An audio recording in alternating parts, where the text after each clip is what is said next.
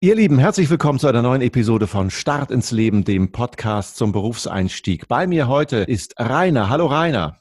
Hallo Michael, ich grüße dich. Ich freue mich, dass du dabei bist. Rainer, magst du uns kurz erzählen, was ist dein Job? Also ich bin freiberuflicher Berater für Public Relations und Marketingstrategien für den Mittelstand, also industrielle Unternehmen in der Regel sind das, die ganz, ganz tolle Geschichten zu erzählen haben. Und ich bin derjenige, der diese Geschichten ausgräbt und sie marketinggerecht äh, veröffentlicht in Form von Werbung, in Form von Websites, in Form von Blogs und nebenbei schreibe ich noch als Fachautor für Fachzeitschriften genau über diese Themen.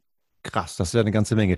Den ersten Begriff, den du genannt hast, den kannte ich noch nicht. Kannst du den vielleicht ein bisschen einordnen oder vielleicht sogar erstmal übersetzen? Public Relations. Was verbirgt sich genau dahinter?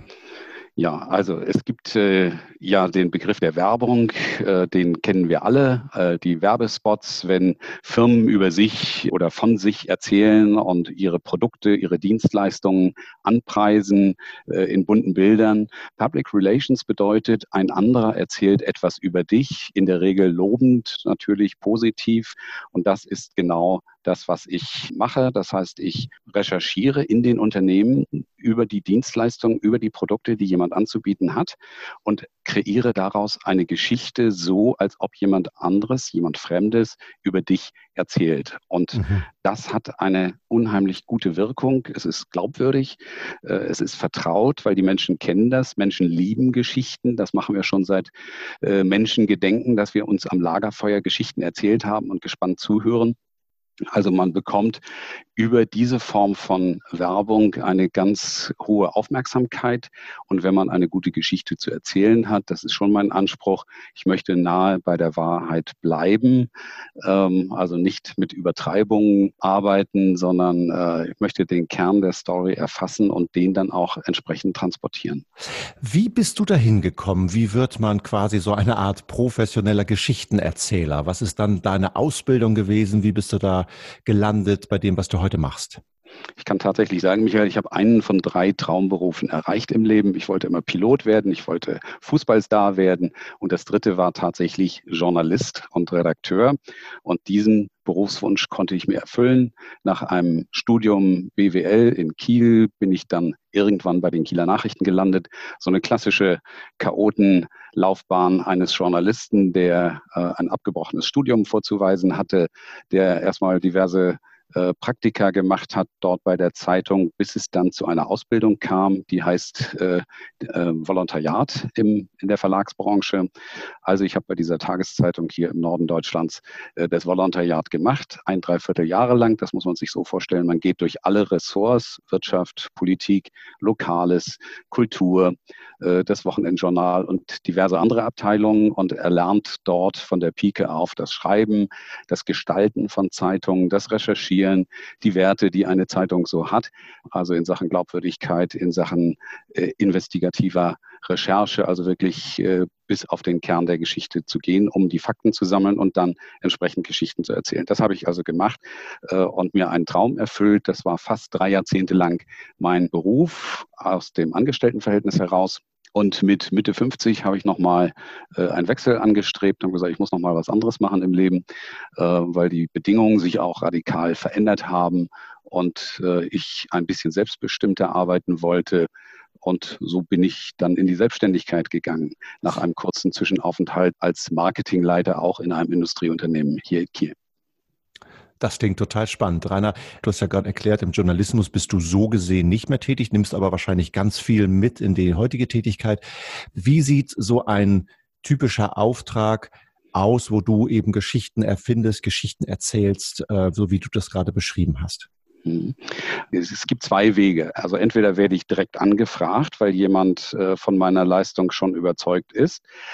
Äh, oder aber ich spreche Unternehmen an, die ich ähm, im Internet oder auch über die Presse recherchiere, wo ich das Gefühl habe, die könnten noch ein bisschen mehr tun. Und dann überzeuge ich die äh, zu sagen, pass mal auf, es ist ja schön, wenn man einen Internetauftritt hat, es ist ja schön, wenn man vielleicht einen Newsletter hat, aber wie wäre es denn, wenn man eure Dienstleistung, eure Produkte wirklich über Storytelling, das ist der neudeutsche Begriff dafür, fürs Geschichtenerzählen, nochmal ein bisschen anders am Markt platziert und ihr eine andere Wahrnehmung, eine andere Aufmerksamkeit, eine andere Reichweite bekommt. Und jetzt hast du gefragt, wie sieht so ein Alltag eines Beraters in PR-Sachen aus?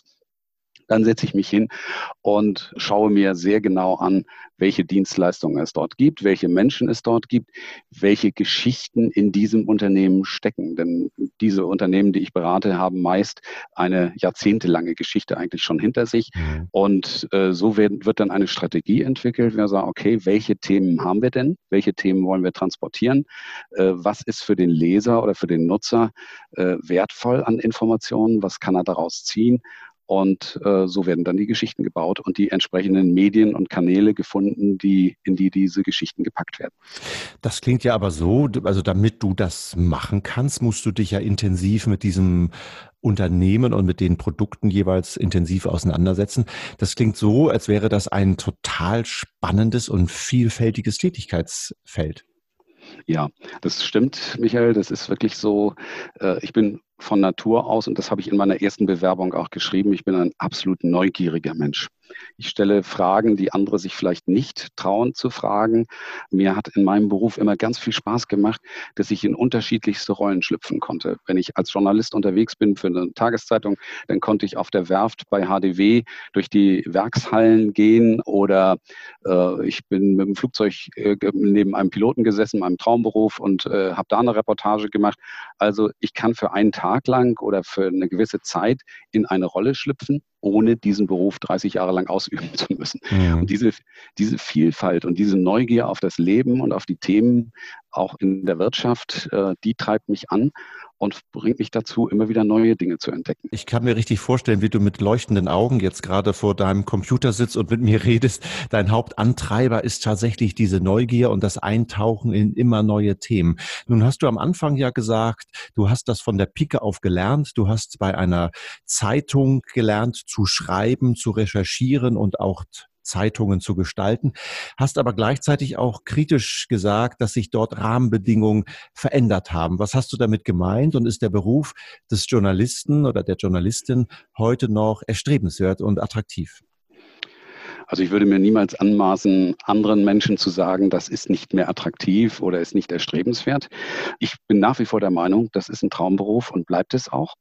Ähm, so, was hat sich geändert in den drei Jahrzehnten? Also ich habe wirklich drei Jahrzehnte Tageszeitungsgeschichte miterlebt und ich behaupte auch mitgeprägt, äh, weil ich sehr im technisch-administrativen Bereich auch unterwegs war. Also nicht nur Geschichten erzählen, sondern tatsächlich auch, äh, was wir neudeutsch Workflows nennen, also so Arbeitsabläufe äh, mitgestaltet, die Technik mit eingeführt. Ich habe den Online-Dienst der Zeitung mit aufgebaut. Ich habe das E-Paper, also die Zeitung im Internet äh, zum Lesen mit spezifiziert und umgesetzt viele, viele interessante Dinge gemacht, aber das Geschäftsmodell Tageszeitung hat sich ein bisschen überlebt und die Branche selbst hat sich dramatisch geändert und die Zeitungen sind in die Krise gekommen. Und muss man sich so vorstellen, eine, äh, ein Wirtschaftsbetrieb muss natürlich Geld verdienen, das ist auch zu verstehen, äh, aber du kannst das auf verschiedene Weise machen. Du kannst entweder neue Geschäftsmodelle entwickeln äh, oder aber du kannst knallhart sanieren und kannst auf die Kostenbremse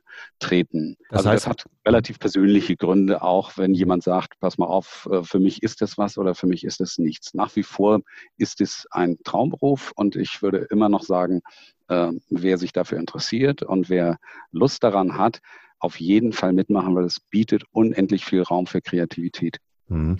Ich, das klingt aber, wenn ich dir so zuhöre, so, als müsste man sich darauf einstellen, wenn man in diesen Berufszweig äh, geht, dass man nicht nur für eine Printausgabe, also für ein gedrucktes Blatt, für eine gedruckte Zeitung arbeitet, sondern dass sich dort die Grenzen zwischen eben Druck und Online auch immer mehr vermischen. Ist das so? Absolut, absolut. Also ich habe schon in meiner Laufbahn das auch gehabt, dass ich nebenbei für den Norddeutschen Rundfunk damals arbeiten konnte als Radiomoderator und als Berichterstatter für, äh, für den Rundfunk. Das war natürlich eine Luxussituation. Das wäre heute undenkbar, dass man im Angestelltenverhältnis sowas äh, parallel machen kann, freiberuflich dann für eine Rundfunkanstalt arbeiten. Damals war es so. Äh, aber ja, es ist absolut richtig zu sagen, äh, du musst multimedial äh, denken und auch konzeptionieren können. Das heißt, du musst äh, verschiedene Medien bedienen können und nicht umsonst versuchen alle Zeitungen diese sogenannte Online-First-Strategie, also Ereignisse, Nachrichten äh, erstmal online zu stellen und dann kommt das hinterher noch als Printausgabe dazu. Ich hatte das große Glück und das große Vergnügen, dass als dieser Trend begann, ähm, ich echte Pionierarbeit leisten konnte. Also wir haben das damals schon gelebt. Damals heißt es so um 1998, 2000 herum, als das losging, dass die Tageszeitung ins Internet ging und Online-Aktivitäten starteten, äh, war das für uns, wir waren eine sehr kleine Abteilung, ein riesiges Experimentierfeld. Und ich habe meinen Kollegen damals schon immer gesagt, heute können wir hier spielerisch das uns erarbeiten. Morgen erwarten die Kunden und die Leser und die Nutzer von uns eine Professionalität, wie wir sie heute noch nicht haben können. Und wir können uns dort ausprobieren. Und das haben wir gemacht. Wir haben all diese äh, schönen Dinge in Sachen Video, in Sachen Podcast, Audio äh, ausprobiert. Und äh, ich bin wirklich auch stolz darauf, dass das so ähm, ja solche Ausprägungen genommen hat und das, wie das gelaufen ist. Mhm. Ich würde gern abschließend noch einmal auf deinen Werdegang zurückkommen. Du hast gesagt, das war so ein bisschen chaotisch und ein bisschen dynamisch bei dir. Du bist da mehr oder weniger reingeschlittert, hattest zwar dir so drei Traumberufe, wie du es formuliert hast, vorgestellt, aber hast dann mit BWL äh, losgelegt, dann abgebrochen, dann über das Volontariat eben den Einstieg gefunden. Was wäre dann eine strukturierte Möglichkeit, sich diesen Beruf äh, zu erschließen? Gibt es so eine Art Journalismusschule oder wie, was macht man denn, wenn man, wenn man von vornherein weiß, ich möchte das machen, das ist mein Ding? Also es gibt, du hast schon angesprochen, in der Tat Journalistenschulen äh, diverser Art. Da muss man sich dann bewerben mit äh, Reportagen, mit Beispielen, äh, um dort äh, aufgenommen zu werden und dann diese Ausbildung dort zu, äh, zu machen. Es gibt natürlich auch Studiengänge mittlerweile äh, direkt in diese Richtung, Journalismus, Kommunikation. Ähm, nach wie vor ist es auch ein guter Weg, wirklich etwas, ja, ich nenne das jetzt mal solide in Anführungszeichen oder etwas anderes zu machen, also BWL, VWL, Politik, Wissenschaften oder so etwas, um dann mit einer guten Vorbildung in den Journalismus einzusteigen. Also da gibt es nach wie vor mehrere Möglichkeiten einzusteigen. Mein Eindruck ist der, ähm, dass ein Studium heute absolute Voraussetzung ist, um das überhaupt zu machen. Sonst kommt man da nicht mehr rein. Rainer, vielen, vielen Dank für diese tollen Einblicke. Es hat mir riesig Spaß gemacht, mit dir zu plaudern. Hab ganz viel selber gelernt, ganz viel mitgenommen. Ihr Lieben da draußen, das war eine neue Folge von Start ins Leben, dem Podcast zum Berufseinstieg. Macht's gut, stay tuned, bis zum nächsten Mal.